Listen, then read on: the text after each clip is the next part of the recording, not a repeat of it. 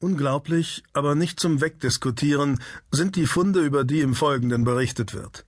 Weil sie im Widerspruch stehen zu allem, was wir im Geschichtsunterricht gelernt haben, sind sie eine Kampfansage an unser traditionelles Weltbild. Immer mehr Dinge tauchen in jüngster Zeit auf, die uns vermuten lassen, dass alles ganz anders war. Weltweite Darstellungen von unheimlichen Mischwesen zwischen Tier und Mensch lassen den Schluss zu, dass einst fremde Intelligenzen schauerliche Genexperimente durchgeführt haben. Wir selbst stehen heute kurz davor, solche schreckenerregenden Kreaturen wie Sphinx oder Minotaurus wieder auferstehen zu lassen. Die Patente wurden eben erst erteilt. In den Anden Perus existiert ein Sternentor, dem uralte Indio-Überlieferungen genau dieselben Fähigkeiten nachsagen, wie wir sie vom Stargate des gleichnamigen Kinofilms und der Fernsehserie kennen. Und ein steinaltes Röhrensystem im Westen der Volksrepublik China wird inzwischen ganz offiziell von den Chinesen als Ruinen der Außerirdischen bezeichnet. Erste Analysen geben den Forschern noch mehr Rätsel auf. Die spannende Reise um die Welt auf den Spuren unglaublicher Fakten, Funde und Phänomene geht weiter. Designer Fauna aus Götterhand Es gibt kaum eine Kultur auf dieser Welt, in der nicht vor tausenden von Jahren ein höchst befremdlicher Kult rund um bizarre Ausgeburten getrieben wurde, um unheimlich anzusehende Mischwesen auch als Chimären bezeichnet. Zwitterwesen, welche irgendwo zwischen Mensch und Tier angesiedelt sind. Eindrucksvolle Abbildungen finden sich in jedem Museum auf allen Kontinenten. Und die Welt der Mythen und Legenden weiß von Kriegern mit Pferdeleibern und Skorpionstacheln zu erzählen, ebenso von weiblichen Wesen mit Fischflossen schauerlich anzusehende Monsterwesen, denen von den Menschen damaliger Epochen mit einer paranoiden Mischung aus panischer Angst und göttlicher Verehrung begegnet wurde, und denen trotz oder wegen ihrer vielfältigen Erscheinungsformen eine Eigenschaft gemeinsam war. Allesamt wurden sie einer perfiden Schöpferlaune der Götter zugeschrieben. Besonders im historischen Nachlass der Sumerer, Assyrer und Babylonier wimmelt es von solchen Mischkreaturen.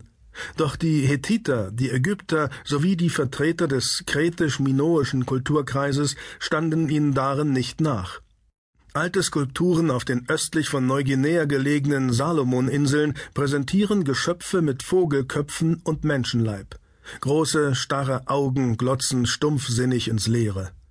Ähnliche Zwitter aus Vogel und Mensch fand ich in Stein gemeißelt auf den zum Meer hin abfallenden Felsen unweit des erloschenen Vulkankraters Rano Kao, auf der legendenumwitterten Osterinsel.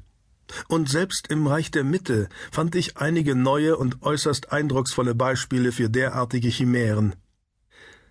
Die vordergründigste Frage rund um diese ominösen Mischkreaturen ist die, ob es sich dabei nur um die Auswüchse einer zu lebhaften Fantasie der Altvorderen handelt oder ob eine verborgene Wahrheit dahinter steckt. Tatsächlich müssen diese Geschöpfe für die Menschen damals eine erschreckende Realität besessen haben, stellten sie doch einen beinahe allgegenwärtigen Albtraum in deren Leben dar. Neben den zahllosen bildlichen Darstellungen und ihrer Verewigung in Sagen und Mythen lassen sich auch namhafte Historiker über die unheimlichen Kreaturen aus.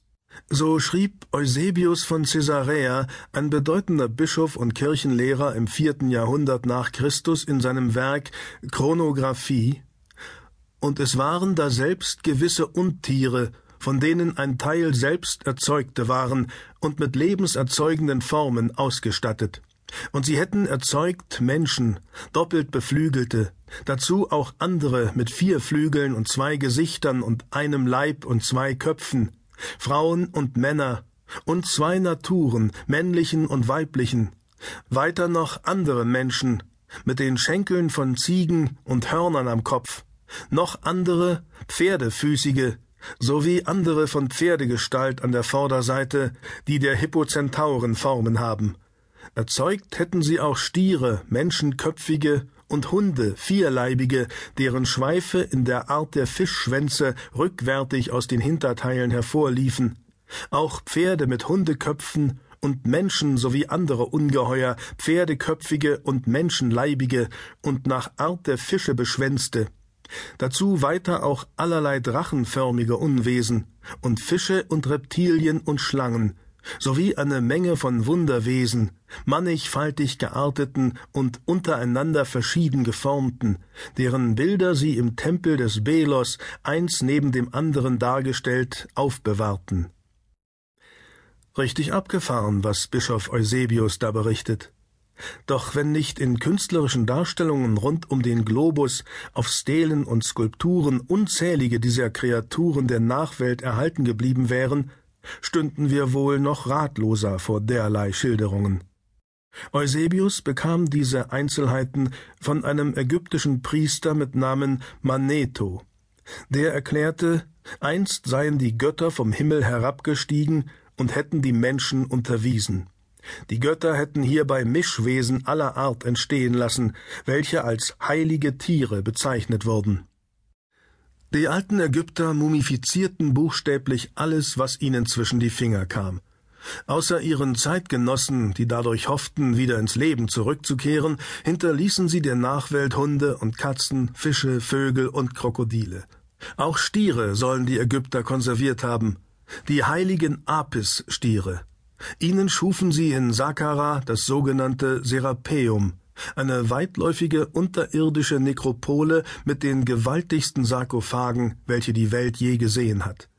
Diese Kolosse bestehen aus hochwertigem Granit, der in Assuan immerhin runde tausend Kilometer von Saqqara entfernt gebrochen werden musste, ganz zu schweigen vom Transport des Materials.